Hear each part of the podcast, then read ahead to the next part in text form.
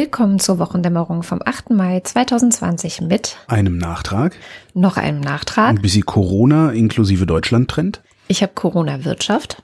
Ich auch, verdammt. Mal gucken, ob wir uns dann das gleiche erzählen nachher. Geheilte Homos habe ich. Oh, das passt mhm. zu 20 Jahre Putin. Mhm. Ein Angriff auf Venezuela. Gute Nachrichten aus Finnland. Atommüll. Noch mehr gute Nachrichten. Bayerisch Wasser und Katrin Rönecke. Und Holger Klein. Ich fange mal mit meinem Nachtrag an. Äh, letzte Woche ging es ja um Schule und die Verhältnisse zur Wiedereröffnung von Schule und so. Und da hatte ich ja doch die ein oder andere Frage. Ich rekapituliere kurz. Da würde mich auch mal interessieren, ist denn Schulorganisation ein derart, das muss ich eigentlich mal Thomas Brandt fragen, also der kann dann auch nur für Bayern antworten, aber ist Schulorganisation ein derart hierarchisches Konstrukt, dass, ich sag mal, die Basis, also die Lehrerschaft, nicht einfach mal quasi demokratisch oder, oder, oder, oder, oder über betriebliche Mitbestimmung oder was auch immer, da selber aktiv werden kann, dass sie sagen so, nee, wir, da machen wir jetzt nicht auf. Wir gehen da jetzt nicht hin, weil an der Schule gibt's keine Waschbecken oder irgendwie sowas. Also ich habe das Gefühl, als wäre das also eine so eine ganz ganz strenge Top-Down-Regelung, die da gemacht wird. Lehrer machen das, was die Schulleitung sagt, die macht das, was das Schulamt sagt, das macht das, was der Ministerpräsident sagt. Ja. Aber irgendwie habe ich nicht das Gefühl, als würde da miteinander gearbeitet. Ja, und Aufklärung kommt jetzt, denn hier ist Thomas Brandt. Hallo Thomas. Hallo. So, du bist Lehrer an einer Fachoberschule in Bayern. Ja. Wie ist das organisiert? Hast du zu tun, was die Schulleitung sagt, oder kannst du sagen, nein, bis hierhin und nicht weiter? Also, ich bin Beamter. Ja. Wir sind weisungsverpflichtet von oben und wären sogar weisungsverpflichtet, wenn jetzt jemand zu mir sagt, ja, Herr Brandt, Sie haben irgendwie ja jetzt ein bisschen freie Zeit, weil Sie machen ja Digitalunterricht, ähm, fahren Sie mal jeden, jeden Mittwoch ins Gesundheitsamt und setzen sich da ans Telefon. Bis zu welchem Grad bist du denn verpflichtet, auf deinen Vorgesetzten zu hören? Beziehungsweise wer ist dein Vorgesetzter? Also mein spezifischer Vorgesetzter, also es gibt natürlich einen direkten Vorgesetzten, das ist meine Schulleitung. Und dann oben drüber ist schon der Ministerialbeauftragte für die beruflichen Oberschulen Nord in Bayern. Und dann kommt das Kultusministerium. Ab welchem Punkt kannst du dich denn weigern, irgendwas zu tun? Kannst es ein bisschen vorstellen wie bei Bundeswehrsoldaten. Also ein offensichtlich Grundgesetz oder, oder, oder rechtswidriger Befehl. Wenn man mir jetzt sagen würde, okay, sie sperren diese Kinder jetzt zu 30 unter den aktuellen Gegebenheiten in einen Raum ein, dann könnten wir uns wehren. Aber ansonsten kann ich ja erstmal nichts dazu sagen und da ist halt auch die Sache, so hierarchisch ist es gar nicht strukturiert. Also ich habe gerade erst wieder ein Dokument gesehen vom Bayerischen Kultusministerium, wo explizit drin steht, die Schulen organisieren auch jetzt den Wiederaufnahme des Schulverkehrs selber. Mhm. Und ich weiß, dass meine Schulleitung zum Beispiel im Kontakt mit dem Gesundheitsamt ist, in Kontakt mit der halt mit dem Kultusministerium und den verantwortlichen Stellen und die dann schon fragen, was wir können und was wir nicht können. Also es ist mitnichten so, dass gesagt wird, so ihr macht jetzt alle auf, sondern dass äh, uns zugehört wird. An meiner Schulart zum Beispiel haben wir ja unheimlich viele Menschen in den sogenannten Abschlussklassen und die müssen wir halt ganz anders organisieren als äh, eine Schule, die jetzt wie so ein Gymnasium so 100 Leute hat. Also wir haben ungefähr 350 Absolventen dieses Jahr und Absolventinnen mhm. und die müssen wir jetzt natürlich alle irgendwie prüfen. Und das sieht ganz anders aus als jetzt an einem Gymnasium und da wird auch sehr viel Rücksicht genommen, auch in den internen Regelungen. Also das ist nicht so, dass die jetzt einfach so per Ordre Mufti kommen. Das Einzige, was halt passiert ist, das wird halt unter Ausschluss der Öffentlichkeit in der Verwaltung geregelt. Dazu ähm, es gibt für uns Lehrkräfte eine große Menge an Ausnahmeregelungen für sogenannte Risikogruppen. Also auch bei mir an der Schule gibt es etliche Kolleginnen und Kollegen, die dürfen bis Juni, Juli nicht in die Schule einfach aus Vorsichtsmaßnahme. Also das ist auf der anderen Seite wird dafür schon eine Überlegung getroffen. Also es ist ja jetzt nicht so, dass das irgendwie jetzt so oktroyiert ist oder so, sondern es wird schon sehr viel Rücksicht genommen. So sieht's aber aus. Ne? Mein Beispiel war ja Nordrhein-Westfalen, weil eine Freundin mir da berichtete, wie es bei der äh, läuft. Es sieht so aus, als würde in Nordrhein-Westfalen irgendwo aus der Landesregierung, aus irgendeinem Amt, irgendeine Anweisung gegeben, die niemand kennt, die dann hinterher der Ministerpräsident wieder revidiert. Das sieht nicht so aus, als würde da konstruktiv miteinander gearbeitet. Ja, du hast vorhin gesagt, ich, ich sitze in Bayern. Ja. Ich kann leider nicht für Nordrhein-Westfalen sprechen. Ich muss allerdings sagen, von dem auch, was ich mitkriege, muss, sieht man die unterschiedliche Qualität von Verwaltungshandeln in verschiedenen Bundesländern in Deutschland. Würdest du sagen, du sitzt in Bayern auf einer verwaltungstechnischen Insel der Glückseligen? Ja, also es herrscht zumindest bei dem, was ich mitbekomme, sehr viel Umsicht. ich fühle mich gut aufgehoben. Das heißt also so auf deine ursprüngliche Frage hin, ich sehe aktuell keinen Anlass, dass ich sagen muss, ich muss mich hier irgendwie weigern, weil das unzumutbar für mich oder meine SchülerInnen ist. Thomas Brandt, vielen Dank. Unter Ausschluss der Öffentlichkeit. Das heißt, das, was an die Öffentlichkeit dringt von diesen Sachen, also wie wir, Anlass war ja äh, letzte Woche Laschet und, und sein Gewese, das, was an die Öffentlichkeit dringt, Ist, ist nur PR? ein Teil, ist es PR oder ist es tatsächlich Unvorsichtigkeit, weil der Laschet, also gerade so ein Typ wie der Laschet natürlich, ich meine, man darf nie vergessen, der hat, ne, der hat mal Klausuren verloren, hat dann Noten gefälscht und es ist aufgefallen, weil er mehr Noten vergeben hat, als überhaupt Klausuren geschrieben wurden. Ja, das ist der Ministerpräsident von Nordrhein-Westfalen. Also das ist äh, vielleicht ist er tatsächlich unfähig und darum kommen tatsächlich nur die Unfähigkeiten an die Öffentlichkeit. Hoffe ich jetzt mal. Und natürlich ist es Bayern. Also wenn irgendwo Ordnung ist, dann vermutlich in der bayerischen Verwaltung. Oder sagen wir mal so, wenn irgendwo Unordnung ist. Nee, wenn überall Unordnung ist, wäre ich am liebsten in Bayern. So. Aber ich muss sagen, wir haben ja jetzt in Berlin auch eine Lockerungsdiskussion, was die Schulen angeht. Du hast das ja diese Woche wahrscheinlich so ein bisschen als Journalist mit begleitet, oder? Weil wir Radio, ja, war Radiowoche, weil so also ein bisschen, aber jetzt Bisschen. Schule war eigentlich nicht so das große Thema. Mm, Und ich habe einiges mitbekommen, sozusagen als Mutter eines Kindes, das betroffen sein wird von den Öffnungen, weil siebte Klasse nächste Woche theoretisch wieder in die Schule und jetzt kommt das entscheidende Wort darf.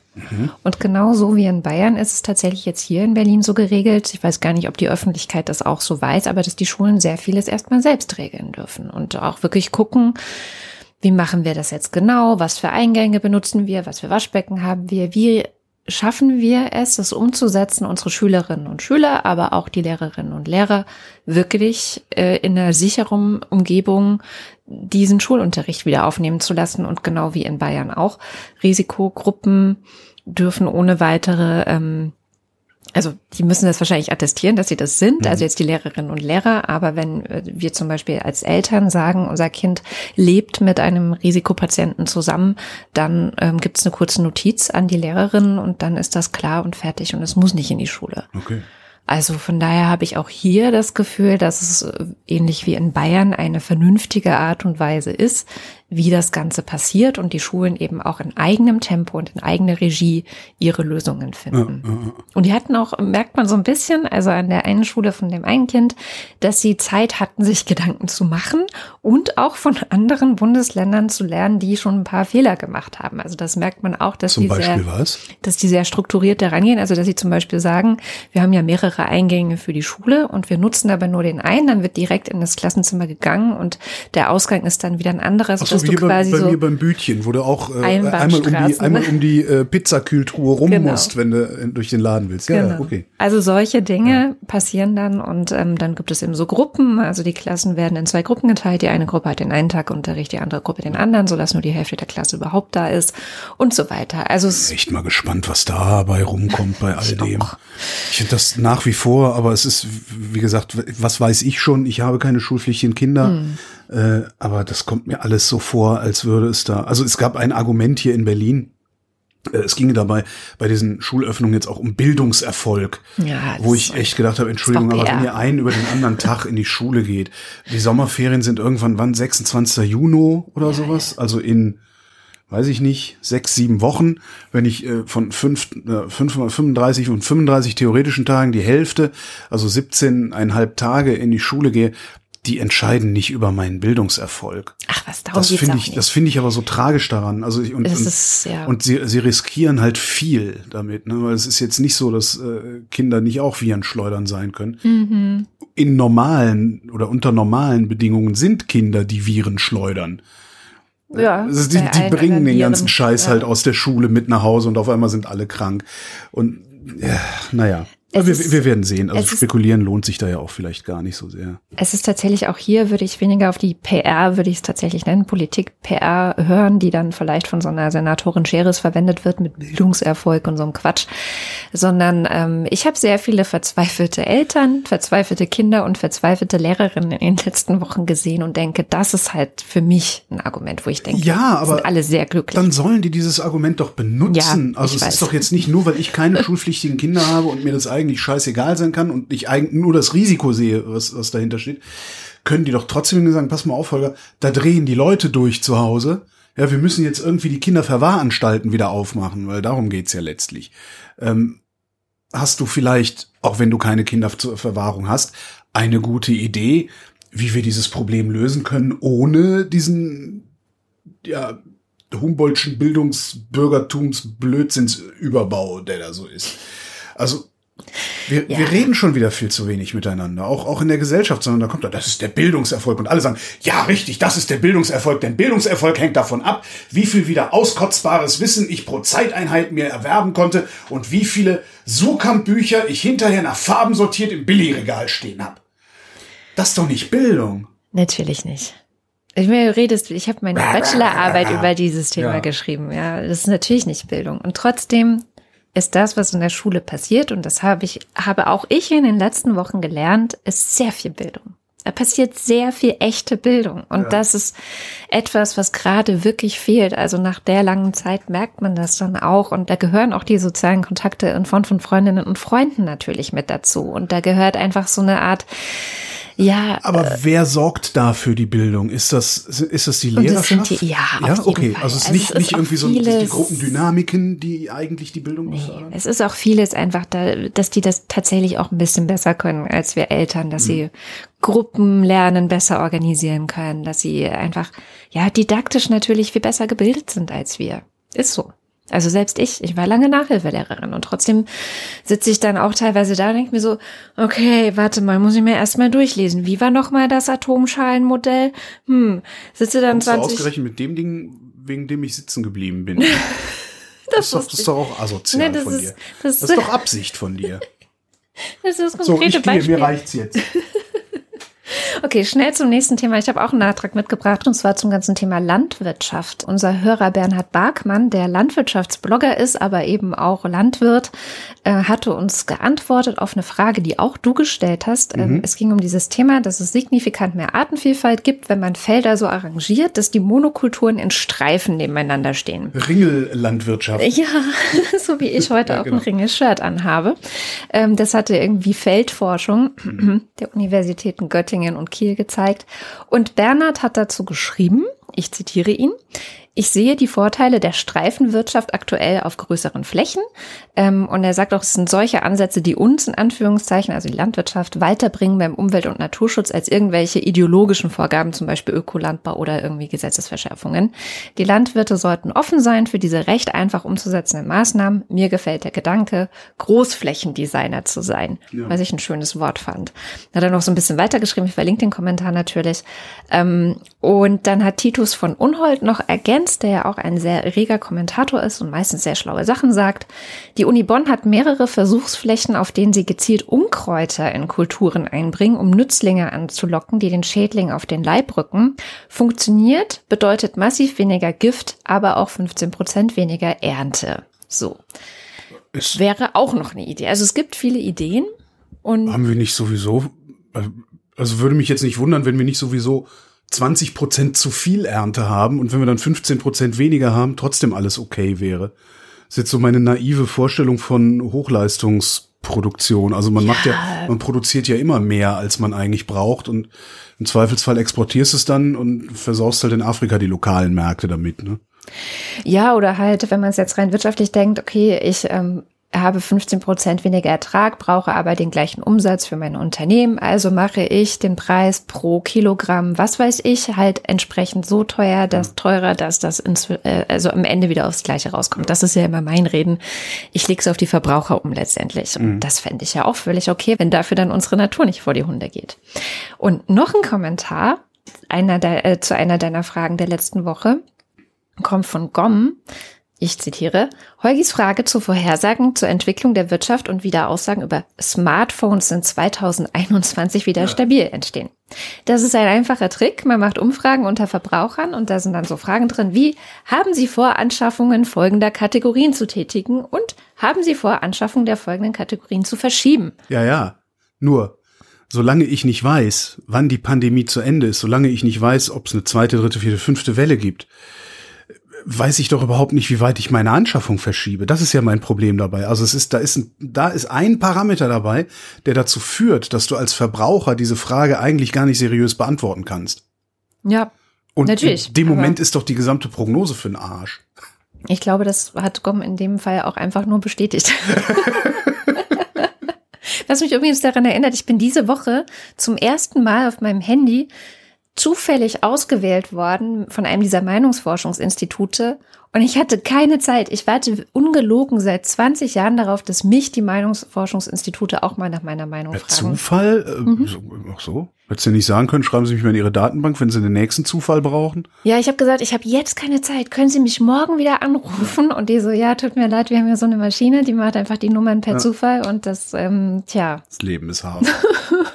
Wo wir bei Corona sind, ah, nee, waren wir gerade gar nicht, ne? Verdammt. kurz mal nicht. kurz mal nicht. Ähm, ich habe ein bisschen, ein paar Corona-Fitzelchen mitgebracht nur. Äh, Im Grunde ist es fast alles Wirtschaft. Ähm, gab jetzt halt so ein paar, ein paar Wirtschaftsdaten ähm, aus der Krise. 53 Prozent weniger Übernachtungen im März. Was ganz witzig ist, also aus so eine bemerkenswert, also bemerkenswert Sinne, weil ähm, Übernachtungsverbote gab es ab Mitte März. Das heißt, die haben die erste Hälfte März genau die Hälfte erzeugt und dann ist es weggebrochen. Das fand ich irgendwie ganz interessant. Aber trotzdem 53 Prozent ist echt heftig und im April dürfte es noch heftiger sein. Da wird es wahrscheinlich dann eher sowas wie 98 Prozent oder sowas sein. Ne? Ähm, stärkster Exportrückgang seit 1990. Den hatten wir auch im März. Um 12 Prozent gefallen sind die äh, Exporte im Vergleich zum Vormonat, also im Vergleich zum Februar. Industrieaufträge sind eingebrochen um 16 Prozent. Das ist schon viel. Das ist mal richtig viel. Ja. Und dann habe ich noch was Schönes gefunden und damit dann, dann bin ich fast mit Corona fertig. oh, dann komm ich. Ich habe einen Deutschland-Trend noch dabei, der natürlich fast ausschließlich, äh, der ausschließlich um Corona geht.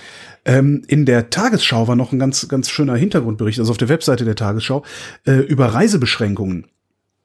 Ähm, ist nämlich so, dass äh, die Grenzen zuzumachen, wenn du eine Pandemie hast, nicht verhindert, dass das Virus ins Land kommt. Das ist allenfalls gut dafür, den Ausbruch der Pandemie um zwei bis drei Wochen zu verschieben. Mhm. Und da ging es halt um Grenzschließungen jetzt bei dem Ding, nicht um Reiseverbot. Und bei, bei, bei Grenzschließungen habe ich mich halt auch wirklich immer gefragt, was, was nutzt das denn jetzt eigentlich so richtig? Weil nur weil ich jetzt nicht mehr nach, nach Swobice kann, heißt das ja nicht, dass da nicht auch in Polen irgendwo ein Virus ankommt und andersrum. Also das ist irgendwie, ist, wollte mir nicht so richtig ein. Also Reiseverbote leuchten mir ein, dass man sagt, so alle Flugzeuge bleiben am Boden. Ja, weil das sind Virenschleudern, äh, gab es diese geilen Simulationen im Netz, wie sich die Luft ausbreitet, nur wenn einer mal hustet oder so. Also das kann ich nachvollziehen. Also okay, die Züge müssen jetzt halt, äh, dürfen nur noch halb voll fahren, Flugzeuge dürfen gar nicht mehr fliegen, bla bla. Also kann ich alles nachvollziehen, weil du willst es halt irgendwie ein bisschen eindämmen dann halt. Aber dass man Grenzen zumacht, verstehe ich nicht. Ja, ich glaube, da geht es darum, dass du es halt nicht von einem Ort zum nächsten haben willst. Du möchtest das halt lokal eingegrenzt Ja, aber das haben. schaffst du ja gar nicht. Ja, klar. Also klar, wenn du, wenn du in so einer Eindämmungsphase bist, dass du sagst, so, Eben. wir machen jetzt, wir riegeln jetzt Berlin-Tempelhof ab, ja, um einen Ausbruch hier in den Griff zu kriegen. Der Rest Mhm. von Berlin läuft weiter, dann machst du natürlich zu.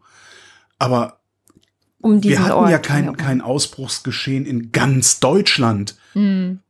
gegen das sich irgendwie, und das ist, äh, ja, und das ist sowieso, ähm, äh, mein, Ver mein Verdacht ist eh, dass das mit den Grenzschließungen, insbesondere mit den Grenzschließungen, ähm, im Wesentlichen das Ergebnis einer mangelhaften Ausstattung der Behörden mit Software, mit Zugang, Zugang zu Datenbanken und sowas, und das nicht nur bundesweit, sondern europaweit. Ich finde es eigentlich wirklich beschämend, dass noch nicht mal ein Land wie die Bundesrepublik, ja, dass man jetzt, dass Rumänien da vielleicht noch nicht so weit ist, wobei die sind wahrscheinlich sogar softwaretechnisch weiter als wir, das ist jetzt auch wieder so ein Vorteil. Aber das ist jetzt irgendwie so ein Land, das ein frisch, frisch beigetreten ist zur EU, das nicht so viel Geld hat wie die anderen, dass die vielleicht ein bisschen, dass die noch Faxe hin und her schicken, kann ich nachvollziehen. Aber die Bundesrepublik Deutschland im Jahr 2020, ja, dass die Gesundheitsämter nicht mit einer einheitlichen Software über die, über das die komplette Republik ausgestattet sind, dass die nicht Zugang zu ihren jeweiligen Datenbanken haben. Wie willst du, wie willst du vernünftige Eindämmung machen, wenn, wenn, wenn da, wenn da Studenten Leuten hinterher telefonieren müssen und so? Es ist, es ist doch völlig absurd. Und dann musst du nämlich anfangen, äh, ganze Landstriche abzuriegeln Ja, genau. damit da keiner mehr raus kann, weil du nämlich nicht weißt, wer drin ist. Ja. Womit ich jetzt nicht dafür plä- plädieren wollte, dass man jetzt auch noch irgendwie lückenlose Überwachung macht, aber das machen sie ja sowieso. Ja, das ist ja das Nächste. Die, die, mir kann doch keiner erzählen, ich weiß, Verschwörungstheorie, aber der nächste Edward Snowden kommt dann auch. Mir kann doch keiner erzählen, dass die Bundesregierung nicht oder, oder die Polizei oder sonst wer nicht weiß, wo ich bin, wenn die wissen wollen, wo ich bin. Wenn die das wissen wollen, kriegen die das raus. Ja. Also, würde ich jetzt denken. So ist es immer im Tatort zumindest. Genau. Insofern weiß nicht, ob es eine Verschwörungstheorie ist. Ja, dieses Behördending, ich komme da auch gleich nochmal drauf im Zusammenhang mit Finanzämtern. Und zwar habe ich einen Lesetipp noch mitgebracht, was ist auch meine einzige Covid-19-Thematik, die ich in dieser Woche mit habe. Aber es ist lang. Und zwar hat Robert Misig, dessen Kommentare und Analysen ich eigentlich immer sehr, sehr schätze, einen langen Artikel geschrieben. Also er ist Österreicher, muss man dazu sagen. Deswegen bezieht sich das alles auf Österreich und die österreichische Politik. Und es ist letztendlich so eine Art, ähm, ja, Brief an die Regierung, also die österreichische Regierung, mit dem Titel Ein bescheidener Vorschlag zur Rettung von Unternehmen und Arbeitsplätzen. Und ich glaube aber, deswegen habe ich das jetzt mit hier reingenommen, dass viele Punkte, ähm, zwar einerseits wird vieles hier schon so gemacht, wie er sagt, das müsste man eigentlich machen. Also wenn es darum geht, Unternehmen erstmal zu retten und zu unterstützen und den Geld äh, zukommen zu lassen und so, anscheinend hängt Österreich da ein bisschen hinterher. Ich möchte trotzdem das ganze Papier kurz vorstellen, weil ich finde, dass einige Aspekte wir hier sicherlich auch nicht auf dem Schirm haben, die er aber sehr, äh, sehr gut nochmal in den Mittelpunkt stellt. Im Grunde sagt er, es gibt drei Phasen jetzt gerade in dieser Corona-Zeit, was die Wirtschaft angeht. Wir haben die erste Phase, das ist Wirtschaftsrettung. Also wir müssen die Wirtschaft irgendwie retten. Die zweite Phase ist Konjunkturbelebung, also wenn es dann wieder irgendwie weitergeht. Und die dritte Phase ist, die ganzen Kosten wieder zu tilgen, die man gemacht hat äh, in der Wirtschaftsrettung. So, und das Bild, was man hat in dieser ersten Phase, ist, äh, dass sozusagen die Wirtschaft der Patient ist und die ist an lebenserhaltenden Geräten Ja. dran. Haben so. wir ja gerade, also zumindest in der Bundesrepublik. Ne? Ja, genau. Auch wenn der Patient sich äußerst asozial verhält. Wie äh, wir auch diese Woche erfahren haben, dass es genügend Betrügereien da gibt. Ich hoffe, Naja, auch, auch diese, äh, wer da jetzt alles irgendwie, also wer da alles jetzt vom Steuerzahler gerettet werden will Ja. und normalerweise über, das hatten wir ja auch letztens, ähm, normalerweise dann äh, sich weigert, Steuern zu bezahlen und das dann über irgendwelche Notwendigkeiten von Büros äh, in Steueroasen spielt. Ja, die Bundesregierung also- scheint nicht die Kraft zu haben, zu sagen, so, nee, Freunde, ja klar, ihr- klar kriegt ihr 10 Milliarden, aber dafür macht ihr da hinten mal eure Dependancen dicht oder ihr macht es wenigstens transparent. Da könnte man sogar ein Gesetz machen. Man könnte einfach Ja, ein ganz ja, genau. einfaches Gesetz machen. Alles Geld, was irgendwo hinfließt, muss lückenlos dokumentiert werden. Da ist die Dokumentationsstelle. Dann hättest du es. Aber wir haben halt einen SPD-Finanzminister, der Cum-Ex zugelassen hat. Ja, hinterher mit äh, den Banken, ich, äh, ach, hör auf. Ja, äh, also das Steuerding, genau, das Steuerding ist ganz zentral, dann auch noch in Misiks ähm, Papier ein bisschen weiter hinten, dass er sagt, also Steuergerechtigkeit ist eigentlich das A und O des Ganzen so. Das, äh, ja. Ähm, aber, also jetzt, jetzt rechnet er noch so ein bisschen durch diese ganzen ähm, Lebensrettungsmaßnahmen, wie viel sollte man davon machen? Ist ja auch auf die Frage. Also welche Unternehmen rettest du, welche rettest du nicht? Und er plädiert im Grunde dafür, alle zu retten. Also er sagt, wenn wir jetzt zum Beispiel sagen, wir retten nur, ähm, wir retten nur 10.000 nicht, dann äh, sind das vielleicht 200.000 Arbeitsplätze hochgerechnet, so, also wenn bei jedem irgendwie 20 arbeiten im Schnitt. Und ähm, dann haben wir es vielleicht geschafft, dass der Scha Staatsschuldenstand, also die Verschuldung des Staates nur bei 85 Prozent des Bruttoinlandsproduktes liegt. Aber nach hinten raus kriegen wir weniger Steuern, Klar, brauchen das ist- die äh, Leute mehr Arbeitslosenversicherung. Das ist so ein Effekt wie jeder Euro, den du in Bildung nicht reinsteckst, der kostet hinterher drei Euro an Strafvollzug. ne? Genau, Ja, genau. Und die Leute werden dann auch natürlich nicht so viel konsumieren in dieser Ja, ähm, äh, ja. zweiten Phase, wenn es eigentlich um Konjunkturbelebung geht, weil sie haben vielleicht einfach gar keine Jobs. Mhm. Deswegen sagt er, wir, wir, wir retten alle, ähm, machen vielleicht eine Staatsverschuldung von 95 Prozent des BIP dafür. Das wird uns am Ende immer noch günstiger kommen, als wenn wir jetzt sagen, oh, wir machen irgendwelche Bedingungen oder so. Aber wir gucken mal, wie wir das Ganze machen. Und da hat er so ein paar ganz ähm, interessante Vorschläge. Ähm, das erste ist ein Satz, der, als ich den gelesen habe, gedacht, das ist ja wahnsinnig utopisch, weil man natürlich dann auch deutsche Finanzämter im Hinterkopf hat. Und das meinte ich gerade mit, ja, ja, hm. ähm, ich weiß nicht, wie es in Österreich ist, ob es da ähnlich utopisch ist. Er schreibt, all diesen Unternehmen, die jetzt Umsatzeinbußen haben, könnte man geradezu mit einem Mausklick all ihre Umsatzausfälle ersetzen, weil Die Finanzämter wissen ja, was hatten die für Umsätze in 2019. Die sehen ganz genau, was haben die für Umsätze jetzt im März 2020 gehabt. Und wirklich ein Mausklick, zack, hier bitte. Ja klar, das würde bei uns auch funktionieren. Ja, also theoretisch. Ja, ja klar, nein, aber das ist doch, ich, wenn, wenn ich, wenn ich irgendwie was vom Finanzamt will, da anrufe und denen meine Steuernummer sage, machen die Klicke, die Klicke, die Klick Ja. und können mir ganz genau sogar über meine Zahlungsmoral Auskunft geben. Also das ist überhaupt kein Problem, ja klar. Genau. Und so könnte man das machen. Und dann hat er noch so ein anderes Konzept, was er einführt, das heißt Debt to Equity. Also, dass sozusagen der Staat Schulden tilgt und sich dafür aber dann auch an den Firmen, denen er die Schulden getilgt hat, beteiligt. Ja, natürlich. Als äh, Mitgesellschafter sozusagen und so lange auch Mitgesellschafter ist, bis die Schulden wieder zurückgezahlt sind. Ja, beziehungsweise bis das Unternehmen vernünftig floriert und die Anteile so viel wert sind, dass der Staat die Anteile an privat verkaufen und damit äh, seinen, sein, sein Konto ausgleichen kann. Wäre ja auch möglich. Oder sowas. Ja. Also das, das fand ich auch Aber da kommt dann ja die Lufthansa und sagt, nein, das ist nicht nötig, dass sich für 10 Milliarden, die wir jetzt hier kassieren, der Staat äh, hier äh, einkauft und mitbestimmt. Das, das ist nicht, das ist äh, kontraproduktiv. Ich denke, ja, dann geht pleite. Dann, Ja. dann geht pleite. Aber da fehlt der Politik dann die Kraft, weil da hängen ja wieder so viele Arbeitsplätze dran. Das ist so, was mich, was, was ich sehr, sehr ärgerlich finde. Es ist so, so wie so ein Mantra, das wir uns seit Jahrzehnten erzählen. Ähm, es ist halt immer, es gab mal, ich glaube, es war sogar ein Buch, Vergiftet oder Arbeitslos. Da ging es um äh, Umweltverschmutzung. Und das ist so, ein, es ist immer so dieses, ja, oder wollt ihr die ganzen Arbeitslosen? Genau. Ich bin so. aber gar nicht sicher, ob jemals jemand wirklich nachgewiesen hat, dass es so katastrophal wäre, wenn wir die Lufthansa jetzt einfach mal pleite gehen lassen. Wir gehen mal pleite gehen. Ja, aber da haben die ganzen Piloten, die Flugbegleiter und Begleiterinnen, das ganze Bodenpersonal. Blablabla. Und dann denke ich mir halt, nee, die Slots, die sind ja immer noch da, die, wo die Flugzeuge äh, starten und landen. Das heißt, irgendjemand und die Flugzeuge sind auch noch da. Möglicherweise geht dann ja EasyJet oder wer auch sonst auch immer hin und kauft den ganzen Scheiß, kauft das ganze Personal dazu und dann arbeiten die halt einfach weiter. Wer dann aber pleite geht dran, das ist das Management in der Lufthansa, weil die sind dann hinterher überflüssig. Ich brauche nämlich keine zwei Geschäftsleitungen, ich brauche keine zwei Buchhaltungen und sowas, wenn ich, wenn ich nur eine Fluggesellschaft habe. Aber das Personal, das, das, das das Ding abwickelt, das brauche ich. Und ich würde gerne mal, wieder eine Frage an die Hörerschaft, ich habe es tatsächlich noch nie gesehen. Wo ist denn mal tatsächlich einem ganzen Sektor gesagt worden, dich gibt's jetzt nicht mehr? Ja, und zwar so richtig, nee, du kriegst jetzt keine Rettung, du gehst jetzt pleite. Und das war kein Sektor wie beispielsweise die Textilindustrie, die wirklich dann komplett verschwunden ist. Also das, das meine ich jetzt nicht, sondern ich meine das ist wirklich sowas wie die Luft, Lufthansa zum Beispiel. Ja, oder, oder- Puma. So, Sportschuhhersteller. Ja. Sixt Autovermietung. Ja. Das Einzige, was der Staat für mich tun kann, ist, was hat Erich Sixt gesagt? Im Grunde hat Erich, ich kriege das Zitat nicht mehr zusammen, der hat mal gesagt, der Staat soll mich in Ruhe lassen. Jetzt will er anderthalb Milliarden. Ja, und wie begründet das? Mit den Arbeitsplätzen. Na klar. Ist mir doch scheiße. Also ernsthaft, wenn Sixt pleite geht, dann vermietet Europcar doppelt so viele Autos und dann arbeiten die halt alle bei Europcar und müssen auch nicht mehr äh, ständig auf, auf diese äh, orange Wand gucken, die armen Leute da.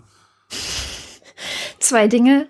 Muss man natürlich gucken, dass es dann nicht noch mehr Konzentration gibt, also weniger Konkurrenz, weniger Dann lassen wir Wettbewerb. Europcar Sixt übernehmen, danach zerschlagen wir die Scheiße äh, dem Kartellrecht Genau. wieder. Ist so. Genau, also das ist natürlich auch ein Instrument, was man hat. Und das Zweite, was ich denke, wir hatten es ähm, in der vergangenen Woche, dass es ja auch noch diese Idee gibt zu sagen, wir müssen bestimmte industrielle Bereiche erst überhaupt mal wieder zurückholen nach Europa, dass hier bestimmte Dinge überhaupt selbst wieder produziert werden. Und da braucht's ja dann auch Arbeitskräfte. Das heißt, man könnte natürlich auch hergehen und ganz gezielt planen, dass man die Wirtschaft wieder anders strukturiert.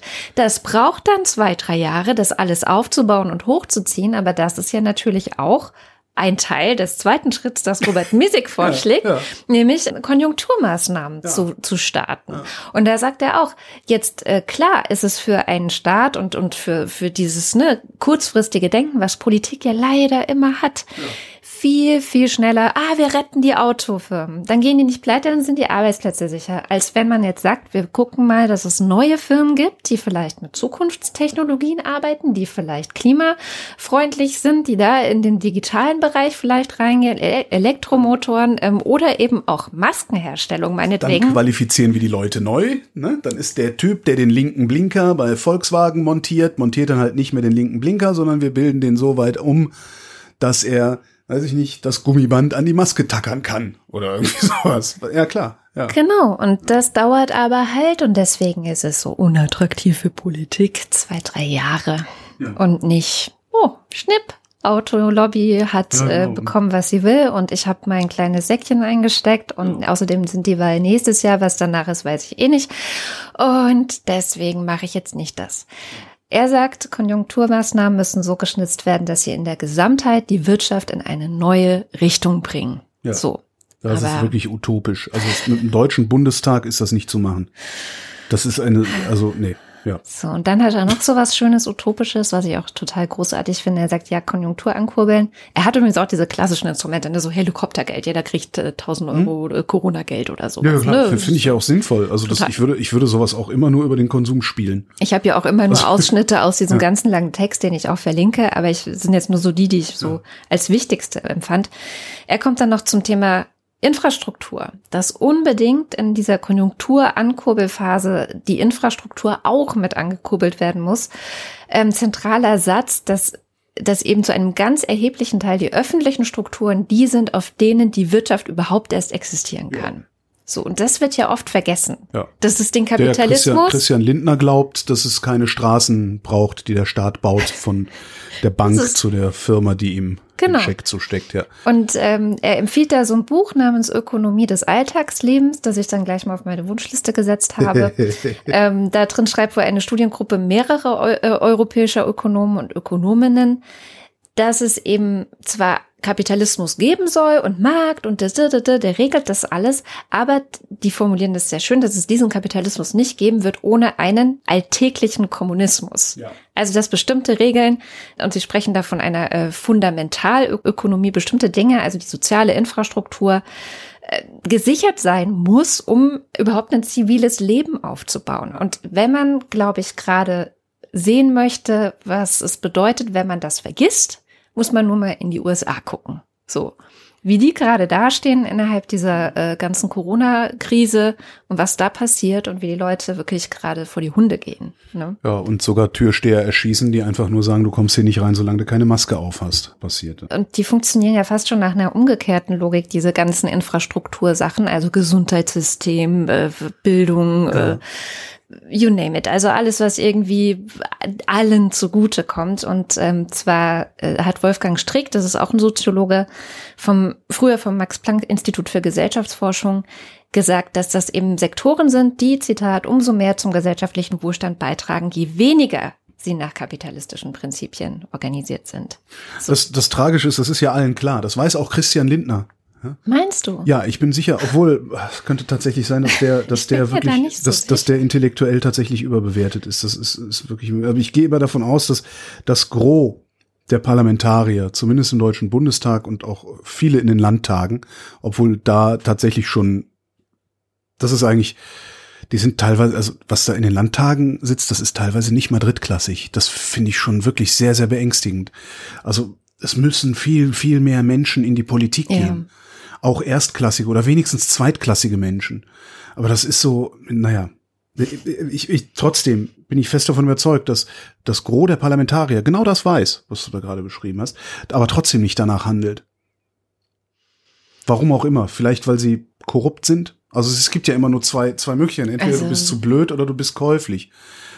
Es gibt noch eine dritte Möglichkeit, äh, gerade in der Politik, nämlich, dass du vielleicht gelernt hast in den letzten 20 Jahren, das beobachte ich bei sehr vielen Grünen, dass es sich nicht lohnt, das Richtige zu tun. Und was ist das anderes als Korruption? Was ist denn das anderes als Nee, korrumpiert, lohnt. korrumpiert zu sein? Nee, nee, nicht lohnt im Sinne, ja, korrumpiert, aber nicht durch Geld Ja, ja, direkt, klar. sondern Ja, durch Wahl, Wählerstimmen. Selbsterhalt. Ne? Und letztendlich, also geht's halt darum zu behalten, was du hast. Das ist ja letztendlich korrumpiert einen das. Weil also zum Beispiel äh, nachhaltige Konzepte gibt es ja durchaus immer wieder aus verschiedenen Ja. Parteien, aber diese Parteien werden nicht gewählt. Ja. sondern es werden die Parteien gewählt, die halt kurzfristig dem Wähler äh, kleine Häppchen hinschmeißen. ja. Und, Und, da das ist sind der auch noch, Wähler auch ein bisschen selber schuld. und das sind halt auch noch gelogene Häppchen, ne? Das hatte ja dann, wer war das? Was, Ulrike Hermann? Nee, Hurra, wir dürfen zahlen.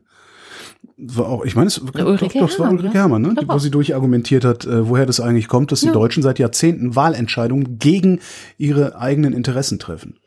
Und Die Essenz lautet, ich glaube, ich habe es auch schon mal gesagt, die Essenz lautet, äh, weil die Deutschen sich im Durchschnitt für wohlhabender halten, als, als sie wirklich sind. Das finde ich eigentlich ein, ein, tolles Ding. Und das ist ja auch tatsächlich so. Ja. Äh. Du hast irgendwie 5000 Euro auf dem Sparbuch und denkst, boah geil, ich habe 5000 Euro. Dass du aber auf dem Girokonto nur 23,80 hast und morgen oder nächsten Monat die 1000 Euro Versicherung fällig werden, so, das behältst du, hast du ja gar nicht im Kopf. Ne? Also es ist darum, ja, darum ist ja private Buchhaltung so wichtig. ähm, und wenn du, wenn du dann nämlich hingehst und sagst, äh, ich mache meine, ich mache hier mal eine private Buchhaltung inklusive Budgetplanung, dann stellst du auf einmal fest, scheiße, ich bin gar nicht so wohl, ich kann es mir überhaupt nicht leisten, eine Partei zu wählen, die äh, Steuern senken will für Leute, die das Doppelte verdienen von dem, was ich verdiene. Mm. Das, äh, ja. Und trotzdem denkst du, ah ja, ich bin ja so wohlhabend, ich feier zweimal im Jahr in Urlaub mit dem Flugzeug, äh, einmal wandern in Kanada und dann auch mal drei Wochen All-Inclusive Strandurlaub in der Dominikanischen Republik und schon glaubst du, du wärst reich. Dabei ist das, ne, diese Massentourismus ist schon, ist schon interessant. Also, naja. Jetzt muss ich mal gucken, weil ich hatte mir notiert, dass ich den letzten Absatz komplett vorlesen muss. Ach je. Auch wenn ich das ungern Da steige ich dann aber immer so aus, aber okay.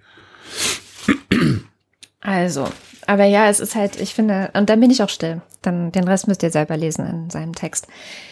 Also, diese fundamental ökonomischen Sektoren kann man also stärken, wenn man will. Und ob man das wollen soll, das hängt sehr davon ab, was wir als Gesellschaft wichtig finden. Ist es uns wichtiger, lebendige, lebenswerte grüne Stadtteile zu haben? Oder ist es uns wichtiger, einen zweiten SUV in der Garage stehen zu haben? Ist uns ein ordentliches Gesundheitssystem und eine funktionierende Pflege wichtig? Wollen wir, dass die Beschäftigten in diesen Sektoren ein gutes Einkommen haben? Oder ist es uns wichtiger, preisgünstig auf die Seychellen fliegen zu können und dass die oberen 10.000 bei ihren Partys nicht aufs Geld schauen müssen? Ja. Ich finde, da hat er noch mal sehr gut alles zusammengebracht. Ja, Robert Miesig ist einer von den wirklich Guten. Ja. Also ich empfehle auch Marx für Eilige von ihm. Ja. Ein sehr schönes Buch, wo man dann auch hinterher ein bisschen weiß, was Karl Marx eigentlich so gemacht und gesagt hat, weil die wenigsten wissen das ja. Äh, ich, ja es ich auch ist auch nicht. nicht so leicht zu verstehen. Ich habe das ja mal ja. gelesen oder habe es versucht zumindest. Kommen wir zurück zu Corona äh, beziehungsweise zum Deutschland-Trend. Es gab wieder einen Deutschland-Trend, Infratest DIMAP für die ARD, also für die Tagesschau. Äh, Sonntagsfrage. Union 39 Prozent plus 5 Prozent zum Vormonat. Das gibt's doch nicht. Grüne 18 ja, sind minus 4 Prozent. Die hm. Nazis minus 1 Prozent, nur noch einstellig, 9 Punkte. Ferengi 5. Was ich irgendwie also äh, von denen haben derzeit noch nicht mal die Hoteliers irgendwas wie damals, als die Möwen-Pickup-Steuer kam. Äh, ich verstehe das nicht. Aber das Schöne fand ich wirklich bei den Nazis, weil nämlich Clowns muss man sich leisten können mhm. und auch die bösen Clowns muss man sich leisten können. Und das ist so, das finde ich ein ganz, ganz, ganz schönes, ganz schönen Effekt, dass, dass ich diese Parteien, solche Parteien zu wählen, wie die AfD, das ist letztendlich Ausdruck von Wohlstandsmadentum. Mhm. Ne? Uns geht's so gut, wir fressen jetzt einfach mal uns durch den Wohlstand durch, ohne irgendwas für den Wohlstand zu tun und machen hier mal ein bisschen was kaputt, weil es ist so viel da, dass es noch nicht mal jemand wirklich merkt. Das ist schon krass. Wie beurteilen Sie die gegenwärtige wirtschaftliche Lage? Vergleich zum Vormonat. Gut, 30 Prozent der Leute. Hm. Minus 26 Prozent sind es. Sehr gut, zwei Prozent. Aber auch runtergegangen von acht, äh, um acht, also von zehn auf zwei Prozent runter. Mhm. Irgendwie mhm. zwei Prozent sagen sehr gut. Da wüsste ich gerne, das wahrscheinlich ist das die Gebrüder Aldi oder so. ja, alles mit Supermärkten und so. Wer wäre ein guter Unionskanzlerkandidat? Es führt Markus Söder vor Merz, vor Laschet, vor Röttgen, was ich ganz interessant finde, weil, ähm, wie gesagt, Laschet kann ich nicht mehr für voll nehmen. Also nee. wirklich nicht. Also, das, ähm, was mich am meisten wundert, ist wirklich Merz auf Platz zwei. Äh, Friedrich Merz ist ein politischer Scharlatan. Das haben wir vor 20 Jahren schon in den Talkshows sehen können, dass dieser Mann ein politischer Scharlatan ist. Und ich wüsste wirklich sehr gerne, was die Leute sich von dem erhoffen. Weil immerhin ein Drittel der Befragten glauben, dass das ein guter Unionskanzlerkandidat wäre. Warum glaubt ihr das? Da muss mehr Qualität in diesen Deutschland-Trend, finde ich. Die müssen ja, einfach ja, mehr genau. Geld in die Hand nehmen. Und nochmal nachfragen. qualifiziert Warum? fragen und nicht nur quantifiziert ja. fragen. Wie groß ist die Sorge vor einer Ansteckung mit Corona? Das ist gesunken. Äh, groß, groß bis sehr groß ist um 26 Prozent zurückgegangen. Weniger groß bis klein ist entsprechend gestiegen. Ja. Merkt man auch. Sorge, dass sie ihren Arbeitsplatz wegen Corona verlieren. Das haben sie nur Erwerbstätige gefragt. Weniger groß bis klein. Also die eine Hälfte. 84 Prozent. Ja, das ist hart. Also das finde ich, also das ist, ich finde das sehr bemerkenswert, weil wenn du Nachrichten konsumierst und äh, äh, vor allen Dingen so Talkshows siehst und da sitzen dann irgendwelche Politiker und erzählen mir was von, oh, alle werden arbeitslos, wir müssen hier sofort wieder alles äh, machen, äh, alle Läden wieder auf und so. Und 83 Prozent der Leute sagen, ich habe überhaupt keine Sorgen, arbeitslos zu werden davon. Da, da ist eine so große Diskrepanz dazwischen, dass ich Armin Laschet für einen noch größeren, ebenfalls politischen Scharlatan halte. Äh, interessant dabei ist, je höher die Einkommen, desto geringer ist die Sorge vom Jobverlust. Mhm. Das haben sie auch rausgefunden. Die haben extrem viel gefragt und ich referiere hier nur ganz, ganz wenig. Sorge, dass die Freiheitsrechte längerfristig eingeschränkt sind. Mm. 39 Prozent sagen groß bis sehr groß, ist leicht sinkend. Okay. Und bei den Anhängern welcher Parteien sind diese Sorgen am größten? FDP, AfD, also andersrum von der Reihenfolge, AfD am größten, FDP und dann Linke. Die Linke, ja. ja je radikaler mhm. die Leute sind, desto wichtiger sind denen nämlich Freiheitsrechte, diese dann benutzen, um eine Politik zu betreiben oder eine Öffentlichkeitsarbeit zu betreiben mhm. und zu befördern, die auch Freiheitsrechte einschränkt, aber halt nicht unmittelbar, so wie wir es jetzt gerade sehen, sondern halt nur mittelbar, weil du schwarz bist, weil du weniger Geld hast, weil du zu viel Geld hast. Ne? Also das ist schon, das fand ich schon eine ganz bemerkenswerte Zahl irgendwie. Das ist die Radikal, ja, naja. Hm. Ausgabe von Immunitätsausweisen, mein großer Aufreger der letzten Wochen, mhm. ähm, finden richtig 30 Prozent. Mhm. 64 Prozent finden es falsch. Das finde ich, also zwei Drittel Mann finden es falsch. Das macht Hoffnung, dass es ein größerer Teil der Bevölkerung kapiert hat, was Diskriminierung ist und wie man der begegnen kann. Mhm. Wird dann gleich wieder konterkariert. Die größte Ablehnung ist nämlich bei den größten Diskriminierern rechts außen. Natürlich. Die finden Immunitätsausweise nicht ja gut. Was ich eigentlich ganz interessant finde, weil das, da hätte ich jetzt das klassische Klientel für so Persilscheine erwartet auch. Ja, pass mal auf. Äh, ich kann dir den Zusammenhang herstellen. Wir haben ja diese Woche bei Lakonisch Elegant, ich habe wieder Lakonisch Elegant gemacht. Wir haben das ganze Thema Verschwörungstheorien, die ja gerade auch wirklich grassieren und ein Ausmaß an Nährboden auch finden durch die Leute, die offensichtlich zu viel Zeit hatten in den letzten Wochen und dann zu viel Verschwörungskanäle auf YouTube geguckt haben. Ähm, bestes Beispiel ist echt Till Schweiger, aber gut, ist wahrscheinlich nur einer von vielen. Ähm, jedenfalls äh, hatten wir da Stecki Silberstein und der hat nämlich was ausgekramt, wo ich auch gedacht habe, sag mal, habt ihr noch alle Tassen im Schrank? Es laufen ja in diesen Verschwörungshansel-Szenen, treffen sich ja gerade auch links und rechts. Ja, ne? Klar. Also die tanzen da ja dann zusammen ja, in Mitte. Halt, ne? Genau. Und Wobei ich ja total klasse finde, dass in einer drei, dreieinhalb Millionen Leute Stadt wie Berlin diese Spinner es gerade mal schaffen, äh, irgendwie eine hohe dreistellige, also vielleicht knapp tausend Leute zu mobilisieren, von denen wahrscheinlich ein Drittel Schaulustige waren. ja. Das finde ich schon mal sehr gut. Also ja, das sind das halt stimmt. auch alles Papiertiger. Da sind zwar ein paar gefährliche Leute darunter, ja. ähm, also gewalttätige Leute darunter, aber ja. letztendlich sind das alles, das sind Popanze. Das stimmt. Aber jedenfalls, Schlecki Silberstein hatte so ein Ding gefunden aus dieser Szene, wo ja auch sehr viele Impfgegner dann unterwegs sind, natürlich, ne, die jetzt gerade auch wirklich, also da passiert so viel, also auch, das hat auch so ein kreatives Moment, wo ich so denke, Leute, wenn ihr einfach Kunst machen würdet oder euch Filme ausdenken würdet mit diesem Plots, da würdet ihr wirklich Kinoerfolge landen, weil ja Bill Gates, Moment, wie war das? Bill Gates chippt per Impfung die mhm. Leute. Ja, am 15. Mai. So. Na gut. Und deswegen gibt's da so ein Bild. Ähm, und das hat mich echt geschockt. Das ist der Judenstern. Ja. Und drauf steht halt geimpft. Ja. So, das ist deren Welt. Ah, okay. Und ah, so kommt das zusammen, weil das ist ja natürlich. Wir wollen nicht die neuen Juden sein äh, und darum sind wir. Ah, okay.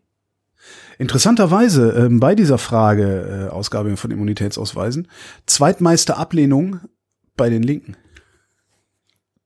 Ja womit wir jetzt wieder das Hufeisen diskutieren könnten. Und darum Ach, gehen wir ganz schnell weiter. Staatliche Kaufanreize beim Neukauf von Automobilen Ach. halten generell für gut, generell dafür 12 Prozent der Leute. Ja, nur für klimafreundliche Fahrzeuge 22 Prozent. Generell gegen staatliche Kaufanreize beim Neukauf von Autos sind 63 Prozent, gut, also knapp zwei Drittel der Leute wollen keine staatlichen Kaufanreize. Und da könnten wir dann ja auch ausprobieren, was passiert, wenn so ein Sektor ein bisschen äh, in die Knie geht. Ja. Und damit höre ich jetzt mal auf mit dem Deutschland-Trend. Da sind, da waren irgendwie 27 Folien. Guckt's euch selber an, wenn es euch interessiert. Vieles war auch wieder so Politikerzufriedenheit und, mhm. und so diese Standardsachen, die es alle so gab. Interessant. Wo du Politikerzufriedenheit sagst und politische Scharlatane, das passt auch ganz gut vielleicht. 20 Jahre Putin. Am 7. Mai begann die erste Runde des russischen Präsidenten Wladimir Putin. Äh, es gab dann ja zwischendrin mal eine Phase, wo er vier Jahre nicht Präsident war, sondern Premierminister. Und Präsident war Medvedev. Und Anlässlich dieses Jahrestages gestern haben sich die Kolleginnen von Decoder mal hingesetzt und haben sich sehr viel Arbeit gemacht. Nämlich, sie haben analysiert, welche Worte und Begriffe in 20 Jahren Putin in den mehr als 10.000 Veröffentlichungen, also offiziellen Veröffentlichungen des Kreml so wann vorkommen. Wir haben so ein Analysetool gebaut, da kann man hingehen auf decoder.org, ich verlinke das.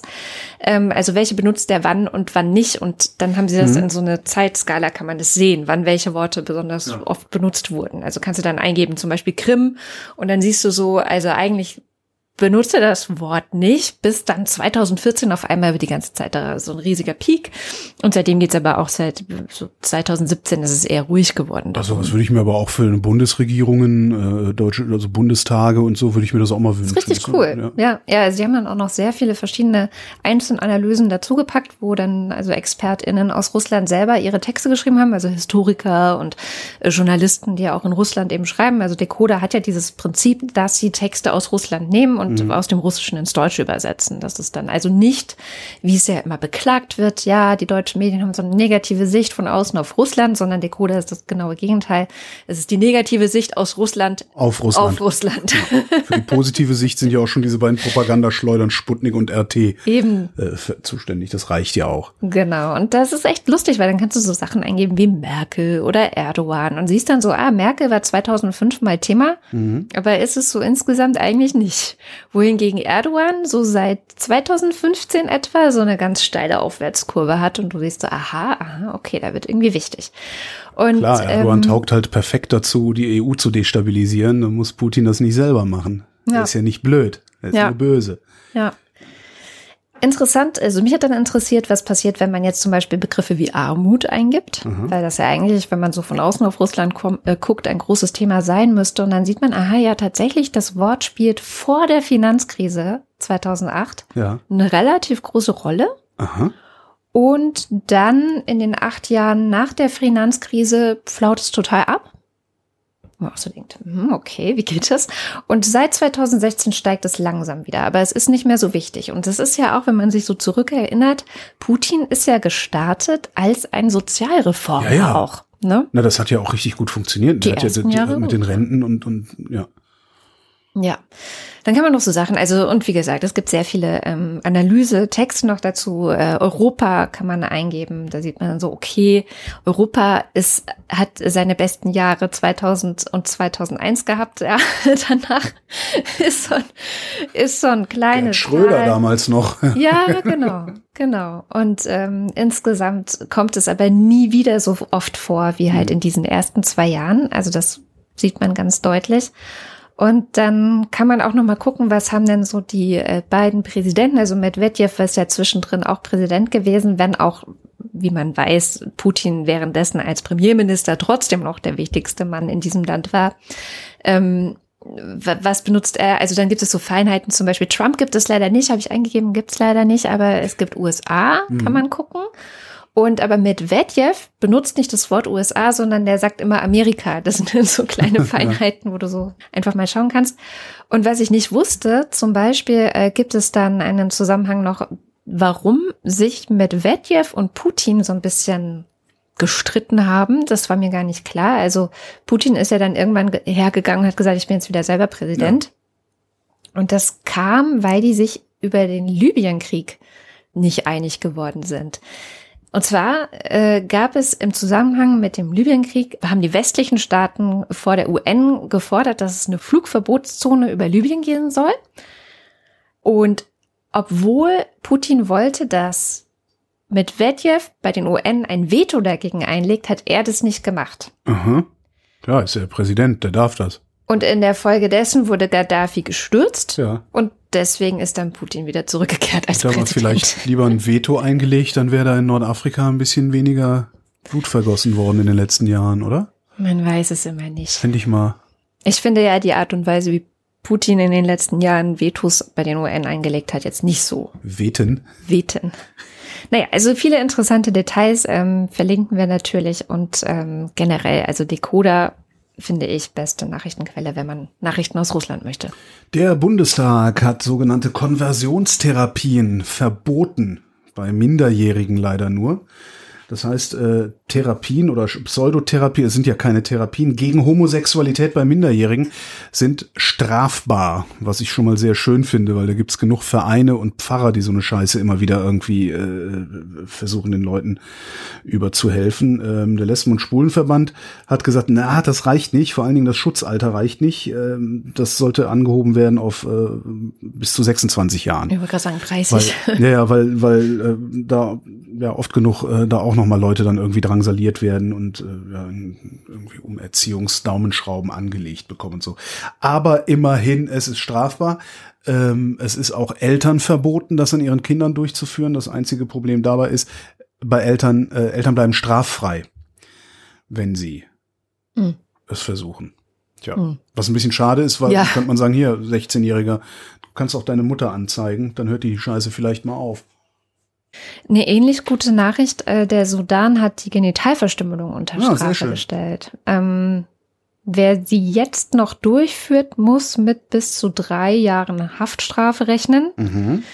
Kann man jetzt sagen, drei Jahre ist jetzt eigentlich nicht so viel, wenn man sich vor Augen führt, was für ein Ausmaß das Ganze hat. Also ich ja. möchte nicht drei Tage in einem sudanesischen Knast sitzen, Okay, das glaube ist ein ich. Also, Argument. jetzt, also im Sudan gibt es momentan nur eine Übergangsregierung, die hat das jetzt beschlossen, also hat das Strafrecht geändert. Ähm, die Zahlen vielleicht nochmal zum Hintergrund. Äh, die nach UN-Angaben sind 87 Prozent der 14- bis 49-jährigen Mädchen und Frauen im Sudan bereits genital verstümmelt worden. Das heißt, das ist praktisch alle. Ne? ja, Also, das, also ja, 13 Wahnsinn. Prozent Ja, nicht. Ja, ja, das ist, äh, ja. Äh, ich erspare jetzt nochmal die Details aufzulisten, was da alles gemacht wird und mit welchen Methoden. Ähm, ich finde, es ist ein wichtiger erster Schritt einfach. Also, ja, eben. Das ist, Das ist also, auch mit der, mit der, mit, ist genauso wie bei der Konversionstherapie auch. Das ist ja okay. Wenn wir jetzt sehen, dass äh, äh, 19-Jährige die ganze Zeit unter psychosozialen Druck gesetzt werden, dann können wir es halt einfach ein bisschen aufbohren. Hauptsache, es ist schon mal da. So ein Gesetz, ja. Angriff auf Venezuela. So, ich, es, ist eine sehr schöne Räuberpistole äh, mit sehr viel Text zum Nachlesen fürs Wochenende. Aus äh, diversen Quellen äh, würde ich mich da bedienen, weil es gibt immer hier ein paar Informationen, da ein paar Informationen. Alles ist irgendwie sehr, sehr unklar. Aber äh, ich, fa ich fasse kurz zusammen. Trump hatte 15 Millionen Kopfgeld auf Venezuelas fragwürdigen Präsidenten Maduro ausgesetzt. Maduro ist der, der sich ins, der, der, nicht auf demokratischem Wege ins Amt gekommen ist. Dann gibt's noch Juan Guaido, das ist der, der vom Ausland anerkannt wird, der letzte demokratisch gewählte Parlamentspräsident und so weiter. So, 15 Millionen Kopfgeld auf Maduro ausgesetzt. was auch übrigens finde ich schon allein so wie nach einem Western klingt. Ja, ne, also das ist halt schon, Kopfgeld. ich finde das schon einen ganz witzigen Trick, weil der äh, die US-Regierung hat halt gesagt, dieser Typ ist ein Drogen- und Waffenhändler und wer uns den liefert, so dass wir ihn vor Gericht stellen können, der kriegt die 15 Millionen. Das finde ich eigentlich ganz witzige, ganz witzige äh, Dreh so. So. Daraufhin hat sich so ein ehemaliger US-Soldat, der jetzt so eine private Sicherheitsfirma hat, gedacht, boah geil, den entführe ich und dann sorge ich dafür, dass Guaido Präsident wird und dann bekomme ich von dessen Regierung nämlich nochmal eine Viertelmilliarde hinterher. Weil der nämlich dummerweise irgendwann mal mit einem äh, äh, Guaido-Vertrauten mit viel Geld in den USA darüber gesprochen hatte, was denn so möglich wäre in Sachen Quasi-Putsch. Weil es ist ja nicht so ein richtiger Putsch, weil Guaido ist halt der demokratisch legitimierte und Maduro nicht. So ähm, und hat dann diesem diesem äh, ähm, Guaido-Vertrauten ein Angebot gemacht. Also irgendwie haben alle gesagt, so, ja, also wenn sie das machen wollen, dann müssen wir hier Truppen und bla und Invasion und hm, das kostet eine Milliarde oder sowas. Und der Typ hat halt gesagt, ja, nee, äh, 230 Millionen Dollar oder irgendwie. so. Das stellt sich raus. Der Typ konnte das vor allen Dingen deshalb so billig anbieten, weil er weder Ahnung noch Personal hatte. Was er halt super konnte, war sich total aufplustern. Mhm. Und das wiederum war dann diesem äh, venezolanischen Finanzier irgendwie ein bisschen zu komisch, dass er gesagt hat, nee, lass mal. schönen Dank, ja, schönen Dank noch, danke fürs Angebot. Woraufhin dann dieser, dieser US-Soldat äh, den wohl auch gestalkt hat. Und es, es ist also, also sehr schöne Geschichte, wie gesagt. So, der Söldnerchef ist dann nämlich trotzdem hingegangen und hat ein paar Leute eingesammelt, ja, weil sind ja immer noch die 15 Millionen offen.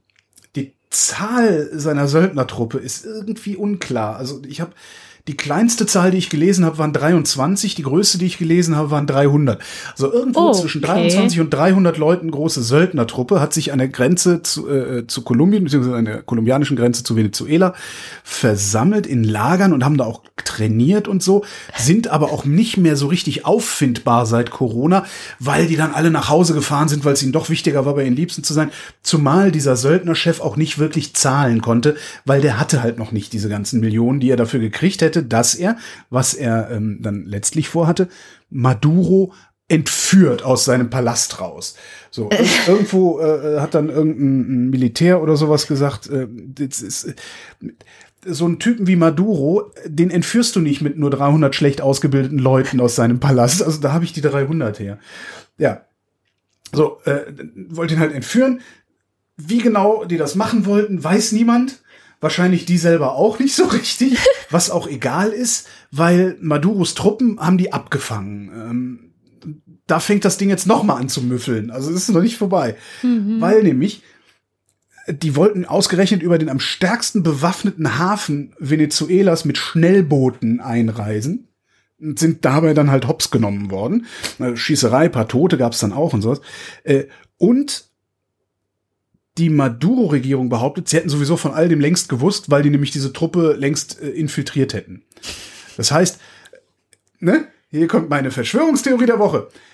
Also es würde mich nicht wundern, wenn Maduro diesen idiotischen Soldaten da aus den USA über Umwege selbst finanziert hat, damit er äh, diesen idiotischen Stunt durchführt, damit Maduro seiner Armee mal ein bisschen was vor die Flinte geben konnte. Oder halt, ne, einfach mal ein bisschen hier, guck mal, unsere tolle Armee, ne, weil, weil Geld hat er ja kaum noch, das heißt, er muss irgendwie mit was anderem prallen. Denn äh, Venezuela hat angeblich 25.000 Mann mobilisiert, um diese Invasion ich weiß es nicht. Also es, es stinkt an allen Ecken und Enden und sieht halt so aus, als hätte irgendwie ein Typ ein bisschen zu viel schlechte Rambo Filme geguckt. gesehen. Genau. Und hätte sich gedacht, das machen wir jetzt. Remi Demi. Ja, sehr, sehr schöne Räuberpistole, sehr, sehr viel zu lesen. Handvoll Links gibt's äh, fürs Wochenende dann. Ähm, also ich, habe so eine, ich weiß gar nicht, wie lange ich daran gelesen habe. Ich habe mit vier Links, ich habe glaube ich eine Stunde dr- drüber gelesen. Das eine sehr schöne, sehr schöne Geschichte. Die du wunderbar erzählt hast. Ich habe die ganze Zeit gedacht, Holgi, wie machen wir das jetzt, dass wir es schaffen, dir die Filmrechte an dem Ding zu sichern, weil du hast das so schön erzählt. Das ist so ein richtig schöner Plot gewesen. Das ist echt so. Ja, aber es ist halt, es ist halt auch, das, das ist halt auch der totale Das ist geil. Actionfilm. Ja, genau. kannst du dir richtig vorstellen, so USA, USA. Das ist schon eine Komödie. Ich glaube, die Auflösung ist tatsächlich gar nicht so faul, dass du sagst, Maduro hat den wahrscheinlich selber bezahlt, wenn er ja auch zu einem Guaido-Vertrauten gegangen ist, der ihm Geld, fast Geld gegeben hätte. Ja, ja, genau. 230 Millionen ist ja nicht wenig und das hätte dann ja vielleicht auch Maduro gekriegt. Ja, was es auf jeden Fall ist, ist Stoff für ein Buch. Also ich könnte mir vorstellen, dass wir in ein paar Jahren äh, das ganze Ding mal als Buch, also Ja. als Sachbuch irgendwie aufbauen. Wer auch immer dieses Buch schreibt, kriegt dann auch die Filmrechte. Genau. Weiter mit den guten Nachrichten. Diese kommt aus Dublin. Ähm, die irische Hauptstadt hat beschlossen, dass ab jetzt zwei Stunden am Tag die Parks und die Grünanlagen in der Stadt den sogenannten Kokunern gehören. Das sind die Leute, die wegen Corona gezwungen waren, sich, und das finde ich eigentlich ein sehr schönes Bild, in ein Kokon zu begeben. also wir würden sagen, die Risikogruppe äh, sind halt die Kokuners in Dublin und die sollen jetzt eben zwei Stunden am Tag von 13.30 Uhr bis 15.30 Uhr exklusiv in die Grünanlagen und Parks gehen dürfen. Geile Idee. Total geil. Das würde ich gerne mal in Berlin sehen und dann mal gucken, wie das durchgesetzt werden soll bei der ganzen Rück, bei, bei, bei den ganzen rücksichtsvollen Menschen, die hier in dieser Stadt leben. Ja, also in Dublin ist es tatsächlich auf freiwilliger Basis. Das heißt, so die ähm, äh, Kommunalregierung oder äh, so, die haben gesagt, macht es bitte, geht da nicht rein, lasst das den Leuten. Aber der gemeine Ire ist ja eigentlich dann doch ein bisschen community-zentrierter als der gemeine Deutsche. Ne? Das glaube ich halt, dass das Der auch. Also ich, so wie ich sie einschätze, wird das gut funktionieren. Ja. Genug der guten Nachrichten. So, pass auf, wir suchen ja nach einem Atommüllendlager, ne? also wir, die Bundesrepublik. Mhm, Finnland hat ja schon eins. Dafür haben wir das sogenannte Standortauswahlgesetz von 2017. Daraus äh, es gibt so einen Ausfluss und das ist ein Kriterienkatalog. Das Umweltministerium hat einen Kriterienkatalog erarbeitet und vorgelegt. Darin äh, soll unter anderem festgelegt werden, wie ein Endlager geologisch beschaffen sein muss, also was für ein Gestein das bestehen muss. Äh, mhm. So, das Ganze würde eine Verordnung werden. Das heißt verbindlich, also nicht so eine Empfehlung, sondern ne, so muss das sein. Ja, ist auch sinnvoll. Und das Ding wäre eigentlich längst im Kabinett abgestimmt worden. Aber Auftritt? Söder. Mhm. Ja? Ah, es wäre der nämlich in Bayern. wahrscheinlichste Kanzlerkandidat der Union hätte nämlich gerne, dass in dieser Verordnung die Sicherheitskriterien so formuliert werden, dass Granit für eine Lagerstätte prinzipiell ausgeschlossen ist. Und jetzt raten wir alle mal, wo viel Granit zu finden ist. In Bayern. Genau. Söder ist dann zu Seehofer gegangen. Den geht die ganze Sache eigentlich in Scheißdreck an, weil der ist Innenminister. Mhm. Der ist aber praktischerweise auch aus Bayern und alle Bayern in der Bundesregierung sorgen ja immer dafür, dass Bayern am besten wegkommt äh, und dann erst in zweiter Linie die Bundesrepublik Deutschland. Seehofer sorgt dann dafür, dass erstmal gar nichts abgestimmt wird im Kabinett. Keine Ahnung, wie er es gemacht hat. Da hätte dann die Umweltministerin super einen Aufstand machen können. Svenja Schulze heißt sie. Aber die ist ja halt bei der SPD. Und wenn die Union ihre Ruhe haben will, dann haben die ja immer noch einen guten Grund gefunden, die SPD auch zum Schweigen zu bringen. Und diesmal war es halt Geschlossenheit wegen der Pandemie. Das heißt, Söder ist im Moment erfolgreich damit zu verhindern, dass Bayern überhaupt für ein Endlager in Frage kommt. Und das habe ich vor mehreren Jahren schon prophezeit. Wollte ich nur mal gesagt haben. Nachdem ich mit einer Geologin gesprochen habe. Ja. Und diese Geologin sagte, wenn wir ergebnisoffen suchen, dann kommen wir an Bayern überhaupt nicht vorbei. Mhm. So, und da habe ich gesagt, das werden die nicht zulassen. Das werden die nicht zulassen. Das werden die auch nicht zulassen. Das soll mal schön im Osten irgendwo verscharrt werden, bitte. Genau. Hast du noch eine gute Nachricht? Sonst hätte ich noch eine aus Bayern. Ich habe noch eine gute Nachricht, aber es ist meine letzte gute Nachricht, deswegen weiß ich nicht, ob Okay, ich die ver verfatzen schon will. Die deutsche Mineralwasserindustrie. Oh. Du merkst, ich habe ganz viele lustige Meldungen mitgebracht, die alle irgendwie, ich weiß, sonst ist politischer, aber ist äh, gerade nicht so meins. Die deutsche, also der Verband deutscher Mineralbrunnen, Politik. der ist, äh, äh, hat in Bayern versucht, einen kommunalen Trinkwasserversorger zu verklagen mit der Begründung, äh, die machen Werbung, die uns als Wasserhersteller benachteiligt. Der, warte, Wasserzweckverband Rottenburger Gruppe hat auf seiner Webseite nämlich einen Artikel gehabt über unser gesundes Wasser. Zitat. So. Da haben die gesagt, nee, nee, nee, nee, nee, das benachteiligt uns, wenn die das behaupten. Ja, so hat der Richter gesagt, so, nee. Weil Trinkwasserversorgung ist eine hoheitliche Aufgabe, darum kann das überhaupt keine Wettbewerbsverzerrung sein, weil bei hoheitlichen Aufgaben, da gibt's überhaupt keinen Wettbewerb, weil das ja hoheitliche Aufgaben sind, Ja. keine Wettbewerbe. Ja. Das Schönste im Artikel fand ich dann allerdings, und das zitiere ich jetzt einfach. Die Mineralwasserbrunnen sehen sich jedoch sehr wohl im Wettbewerb mit den Kommunen. Die Verbraucher stellten sich die Frage, was trinke ich denn jetzt? sagte die Anwältin des Mineralwasserverbands. Warum soll ich dann noch Mineralwasser kaufen, wenn das Leitungswasser genauso gut ist? Ja. genau, Frau Juristin, sehr gut erkannt. Warum sollte ich das eigentlich tun? Und ernst, ich, ich finde es super, oder? Das ist eine super Geschichte. wieder. Ja, sehr schön. So, nee, äh, äh, natürlich ist das, weil nämlich ähm, wir verarschen die Leute seit einem, einem Jahrhundert oder wie lange auch immer das Leitungswasser trinkbar ist. Es, wir wissen ja, äh, Herr Vorgesetzter, nee, Herr Vorsitzender muss man sagen, ne, wir wissen ja, Herr Vorsitzender, eigentlich müssten wir einen Warnhinweis auf unsere Flaschen kleben. Achtung, hier werden sie über den Tisch gezogen. Äh, Wir ziehen unsere Klage zurück, haben sie aber nicht gemacht. Also, ja. Ist noch, ist noch offen. Eigentlich also eine gute geht- noch- Nachricht gewesen. Für dich. ist stimmt eigentlich, ja. aber sie sind noch nicht durch alle Instanzen. Wasserindustrie entlarvt sich selbst. Shamjaf bringt uns auch eine gute Nachricht mit. Ähm, und zwar kommt diese gute Nachricht aus Finnland. Ich weiß nicht, ob du dich erinnerst. In Finnland, Finnland ist so ein Land da oben. Nein, Finnland äh, war ja eines der ersten Länder, war es überhaupt das erste Land, das so ein Experiment gemacht hat mit, hier alle reden über Grundeinkommen, wir machen es jetzt mal. Ja, aber das war doch auch nur so halbherzig, ne? Ja, es war ein Experiment. Ne? Und war das genau das, Ja, aber mit dem- das, erzählt. Wir haben auch gleich so. alles, nimm's nicht vorweg. Also es war, ein, es war ein Experiment. Also sie haben so an ein paar Leute ein bisschen was verteilt für zwei Jahre und haben dann geguckt, was macht denn das mit den Menschen und haben daraus eine Studie gemacht. Lass mich raten, es ist ganz fürchterlich gescheitert und daraus leiten jetzt alle ab, dass ein Grundeinkommen prinzipiell scheitern muss. Lassen wir es doch am besten Scham selber erzählen, was die Ergebnisse jetzt sind. Es war die umfangreichste Studie in diesem Bereich, die jetzt in den vergangenen Jahren in Europa vorgenommen wurde. Und die finnische Regierung hatte genau für dieses Experiment 20 Millionen Euro zur Verfügung gestellt. Ähm, es ging nämlich so, die liberal-konservative Regierung hatte dieses Experiment nicht nur aus Neugierde oder Fortschrittsglauben beschlossen, sondern eigentlich auch aus blanker Not. Denn Finnland hat die Wirtschaftskrise nicht ganz so wirklich überwunden und die Re Arbeitslosigkeit ist immer noch relativ hoch. Der Arbeitsmarkt befindet sich derzeit auch so im radikalen Umbau und das Sozialsystem ist, wie soll man sagen, ein bisschen komplizierter als wir das irgendwie in, auch in Deutschland haben und sehr, sehr unflexibel.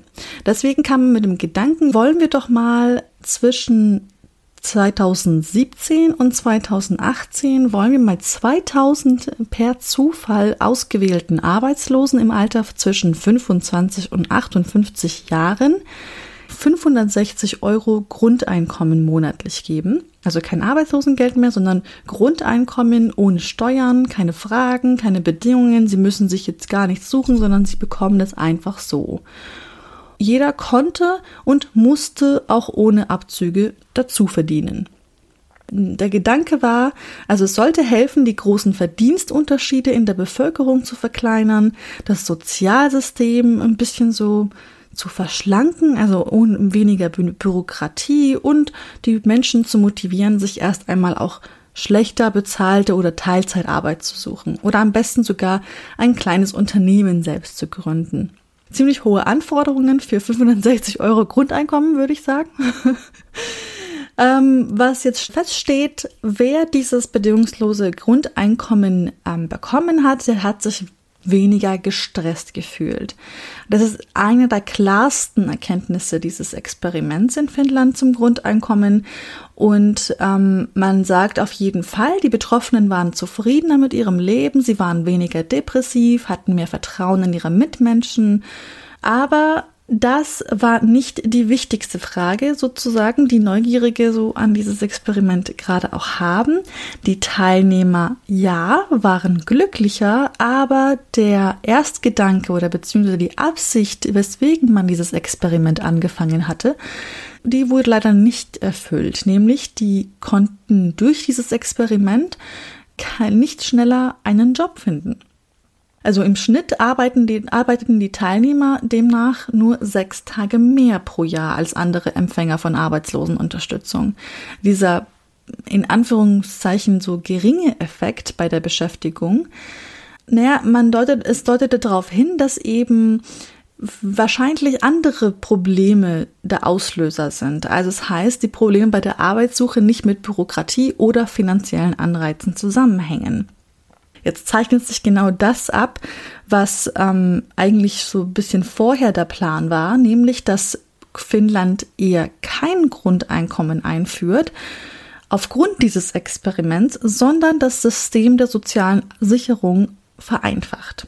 Also es heißt, man arbeitet viel mehr mit Pauschalbeträgen für einzelne Empfängergruppen, anstatt wie bisher irgendwie ganz punktuell, individuell nach einem ganz, ganz, ganz langen Kriterienkatalog zu bestimmen, wer was wie viel bekommt.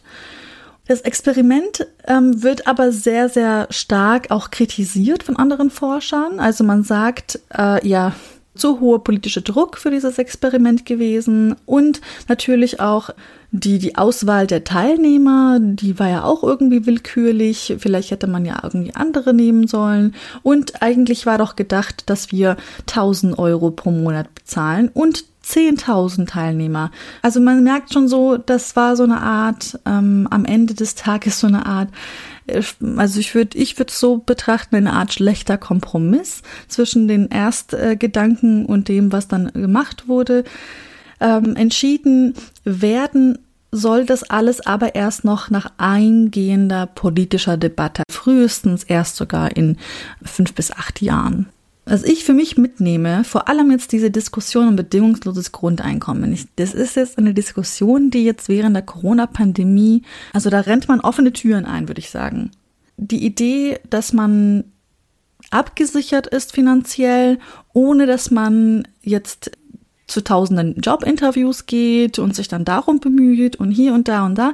Ich glaube, das gibt den Menschen, wie auch so dieses Experiment auch beweist, es gibt den Menschen eine Art Wertschätzung auch einfach, dass sie existieren und ein bisschen Raum zum Leben und zum Atmen, um sich eben mit den Gedanken vielleicht auch zu beschäftigen, vielleicht gehe ich jetzt mal ein Risiko ein. Wenn ich das Geld jetzt auch schon jedes, jeden Monat bekomme, dann kann ich mir vielleicht, kann ich entweder vielleicht ähm, mir ein Startup ausdenken, ich kann darüber nachdenken, mir eine kleine Rücklage aufzubauen, vielleicht ähm, auf die ich dann irgendwas ähm, bauen kann. Also ich glaube, man fördert damit unglaublich viel Kreativität und unglaublich viel Wachstum von einzelnen Menschen. Man hat ja auch ähm, mit, äh, ich, das war letzte Woche oder vielleicht diese Woche war das, äh, ein klein, es war eine kleine Mini-Doku über eben jene Frau, aus diesen 2000 Teilnehmern des Experiments, die dann ähm, aufgrund dieses Grundeinkommens über zwei Jahre hinweg äh, sich ein Unternehmen aufgebaut hat und es eigentlich ziemlich gut läuft,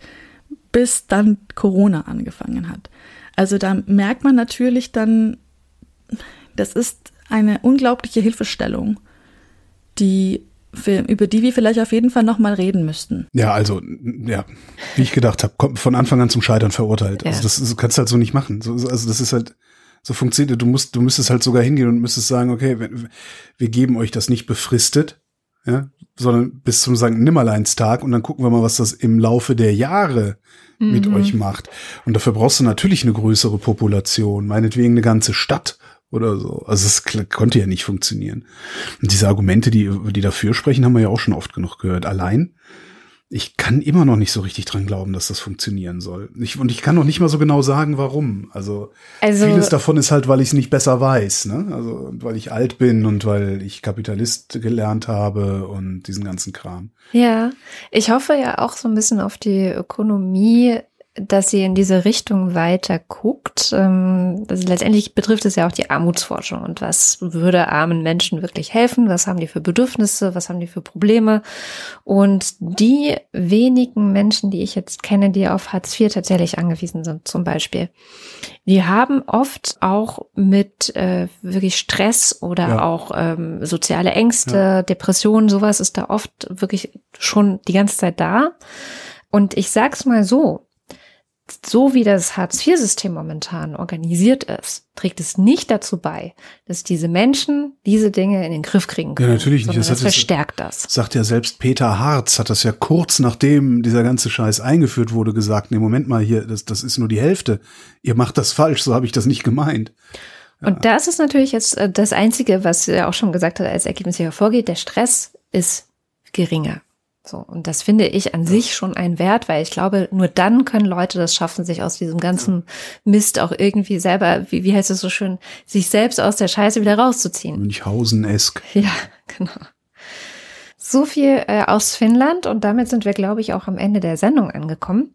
Und wie immer am Ende der Sendung sagen wir vielen herzlichen Dank an alle, die uns unterstützen. Äh, die Wochen der Morgen ist ein Hörerinnen-finanzierter Podcast. Das heißt, ohne euch gibt's die Sendung nicht. Wenn ihr auch wollt, äh, dass es sie weiterhin gibt und vielleicht noch ein paar Euro übrig habt, die ihr in den Beute in den Hut werfen wollt, dann schaut mal vorbei auf wochendämmerung.de. Da findet ihr alle Wege, das zu tun. Einer davon läuft über Steady, da gibt's die Ultras und den Fanclub und die schmeißen uns jeden Monat so viel Kohle in den Hut, dass wir am in Ende. Den Rachen. dass wir am Ende jeder Sendung deren Namen vorlesen. Und das kommt jetzt. Wir sind die Ultras, Dünns 1. For some not a real woman, for my immediate surroundings not a real man, but in case of doubt always rather a woman. Not easy, just me. An die Klingonen unter euch hatte schon eine Tripper in rote Betesaft eingelegt und immer so ein wenig am Tisch gewackelt. Ja, okay. Alexander Bonsack. Marc Bremer, Hans Damhorst, Oliver Delpi, Jan Dennecke, Mathis Derjung, Markus Dietz, General Dilettant, Roger Eberling, Christoph Elzell, Andreas Freund, Erik Fröhlich, Katharina Hödel, Caro Janisch, Matthias Johansen, Arndt J. Kästner. Hannes Kranhold, Wenn Sie in Nizza eine typische Niçoiser Kneipe suchen, Crave, Crave, Auch wenn die Schreihälse auf dieser Welt das Orchester dirigieren, auch wenn sie schief und taktlos, wie sie sind, in eure Köpfe einmarschieren, lasst sie ihre falschen Lieder schreien und keifen, wir tanzen nicht nach braunen Pfeifen. Moste Techi. Dominik Neise. Nach Realitätsabgleichung Känguru musste ich feststellen, Schnapspralinen sind auch keine Lösung. Liebe Grüße und macht weiter so. Um es mit Josef Beuys zu sagen, ja, ja, ja. Ich hol mir mal einen ja. Kaffee. Nee, nee, nee, nee.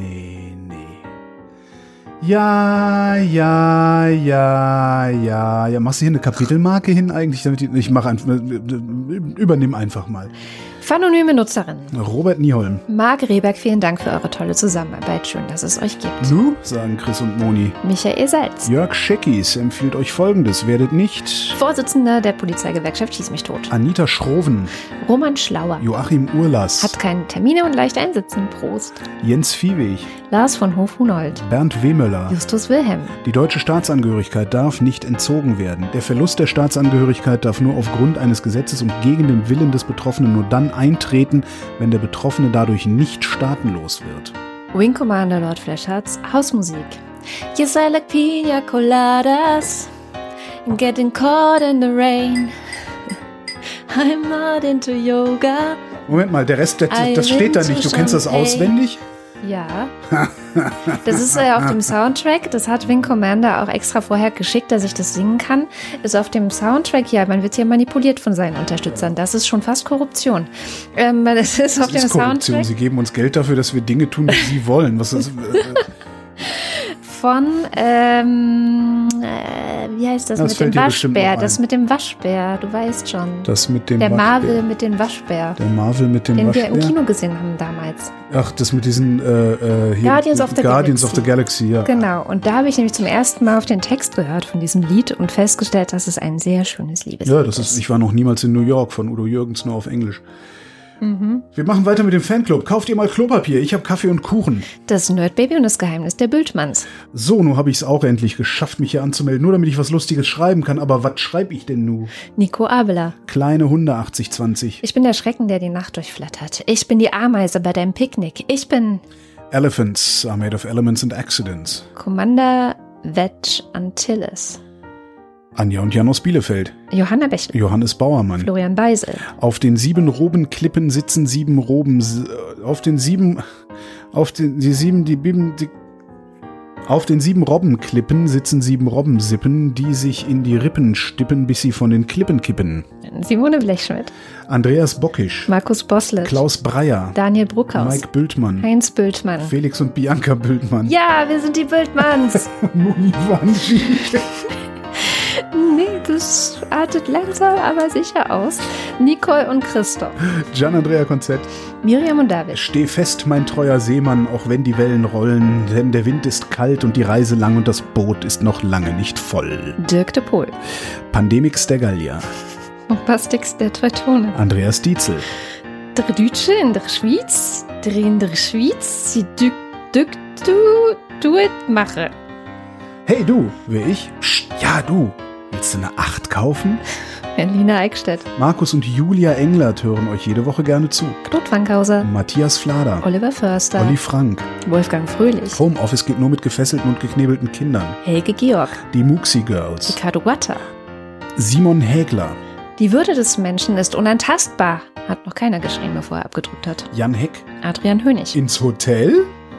Weil Baller hübsche Geierin. Stand zwei von drei. Ihr seid alle Individuen. Alle. Ja, wir sind alle Individuen. Ihr seid alle verschieden. Alle. Ja, wir sind alle verschieden.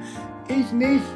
Das Leben des Brian. Nur falls das nächste Mal einer behauptet, ich würde hier Filmzitate nicht erkennen.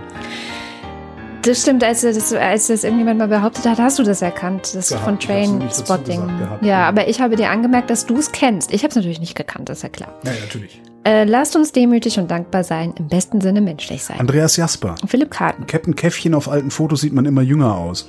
Arne Kamola, Oliver Kraus. Markus Krause, Stefan Krause. Magali Kreuzfeld, Thomas und Corina. Äh, Ich, ich warte immer darauf, dass wir jetzt auch noch, noch so eine Krause-Schwemme kriegen. Irgendwann alle Bildmann und Krause heißen. Und dann sowas wie, keine Ahnung, Thomas und Corina Bildmann, Bildmann Krause oder so. Krause Bildmann. Äh, Oliver Krüger, Oliver Kohlfink, Clemens Langhans, Sebastian Lenk, Familie Liebenau, Detmar Liesen, Nico Linder, Florian Link, Yogi Löw, Sabine Lorenz, Sinus und Mike Lüders, René Ludwig, Matron Mäuschen, Martin Meschke, Robert Meyer,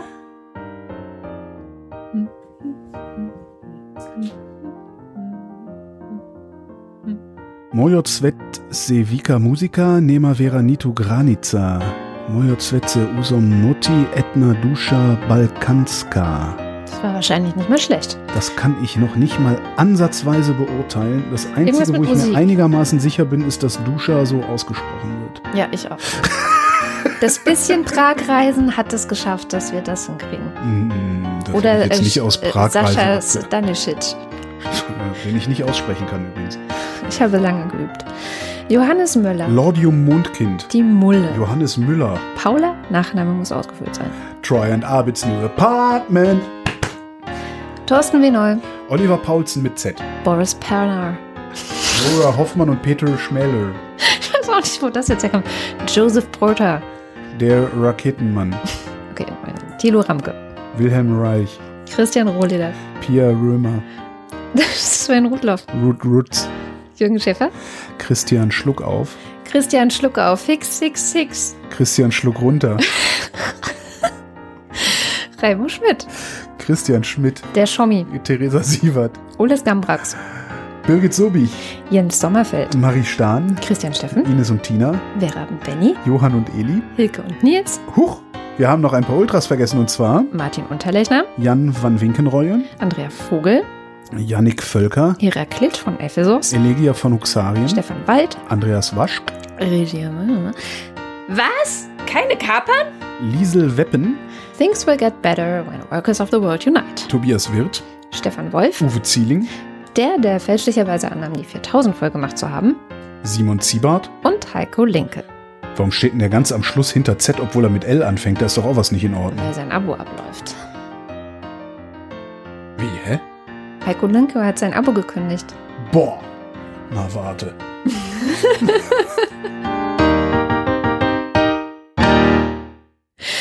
Vielen herzlichen Dank. Ja, auch dir, Heiko.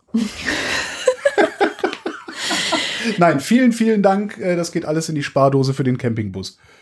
Und ähm, vielleicht aus aktuellem Anlass, Leute, die das kündigen, schreiben manchmal, dass es ihnen leid tut, dass sie das kündigen. Ja. Das müsst ihr uns nicht schreiben. Äh, ganz, ganz ehrlich. Genau, das soll euch nur leid tun. Meinst du, wir müssen das nicht wissen, oder? Nein.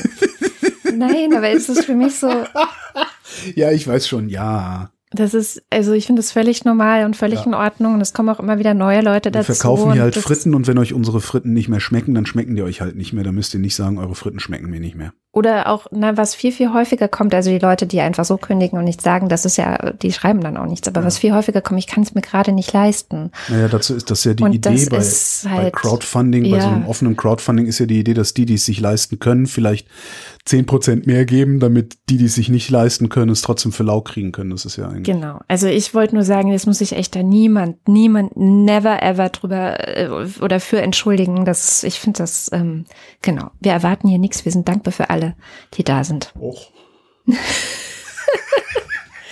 Das war die Wochendämmerung vom 8. Mai 2020. Wir danken für die Befreiung vor 75 Jahren und für eure Aufmerksamkeit. Tschüss.